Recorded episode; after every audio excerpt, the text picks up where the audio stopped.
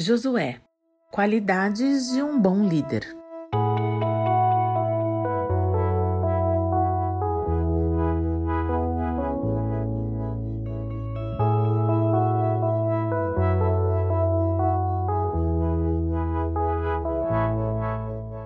Deus estava com Josué em seus desafios, como nós vimos no primeiro estudo da série, fazendo dele um líder forte e corajoso. Mas existem outros traços importantes no caráter de Josué que o fizeram ser quem foi.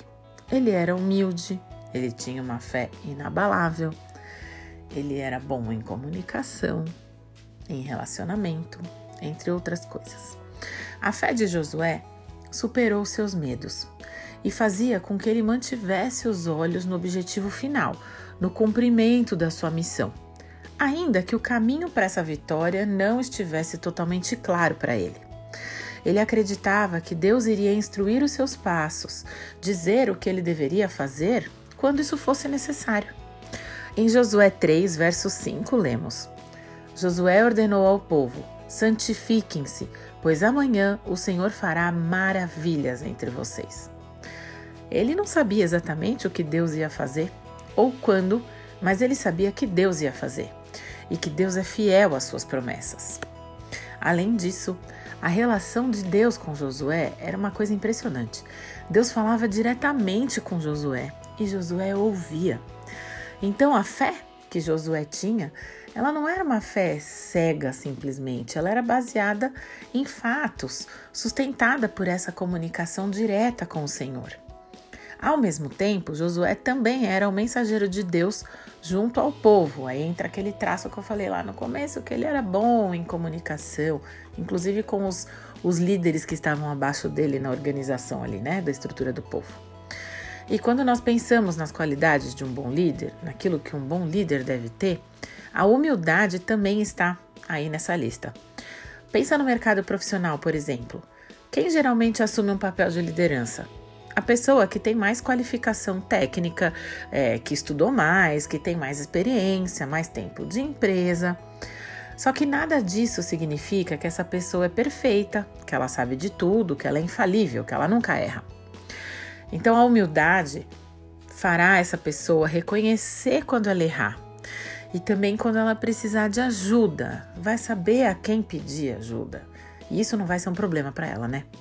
Da mesma forma, a humildade se fará necessária no momento em que essa pessoa receber um elogio ou uma gratificação, uma bonificação pelo seu trabalho. Principalmente se for alguém que tem um perfil mais inseguro, como era o caso do Josué. Pessoas medrosas são suscetíveis ao orgulho, olha só. Os inseguros, eles tendem a ter uma reação exagerada ao receberem elogios. Pode até parecer estranho, mas na verdade trata-se da falta de habilidade de lidar com aquilo, porque são pessoas que não se enxergam dessa forma, então têm dificuldade em lidar com os elogios. No caso de Josué, ele encontrou a segurança que lhe faltava nas promessas de Deus. E ele não agiu com falsa humildade, apesar dessa insegurança natural. E Deus sabia que podia confiar em Josué para aquela liderança, sabia que ele conseguiria lidar com a grande responsabilidade e com a tentação de quem é incumbido a grandes tarefas. Você já deve ter ouvido falar aquela frase assim que diz que se você quer conhecer alguém, dê poder para essa pessoa. Olha aí. Nem todo mundo sabe lidar com isso, com esse poder, com essa grande responsabilidade. E isso também é um traço muito importante no caráter de um líder. E Deus usa cada pessoa de acordo com a sua vontade, sim, para o seu propósito, claro, mas também de acordo com as habilidades, dons, talentos e o conhecimento que cada um tem. Josué era um grande estrategista.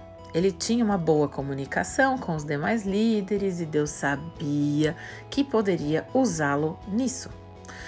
E uma coisa que eu acho de fato muito linda na história de Josué é que Deus conhecia tanto essa insegurança que ele tinha que sempre reforçava que ele estava ali, que daria tudo certo, que Deus não o abandonaria, que ele estaria sempre presente com o povo em todo tempo e que Josué ia sim cumprir essa missão, apesar dos seus pontos fracos.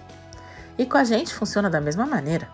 Talvez você não seja chamado para ser um grande líder como Josué, mas, sem dúvida nenhuma, Deus deseja usar você da mesma forma, para o cumprimento dos seus planos, com os seus dons, talentos, habilidades e conhecimento.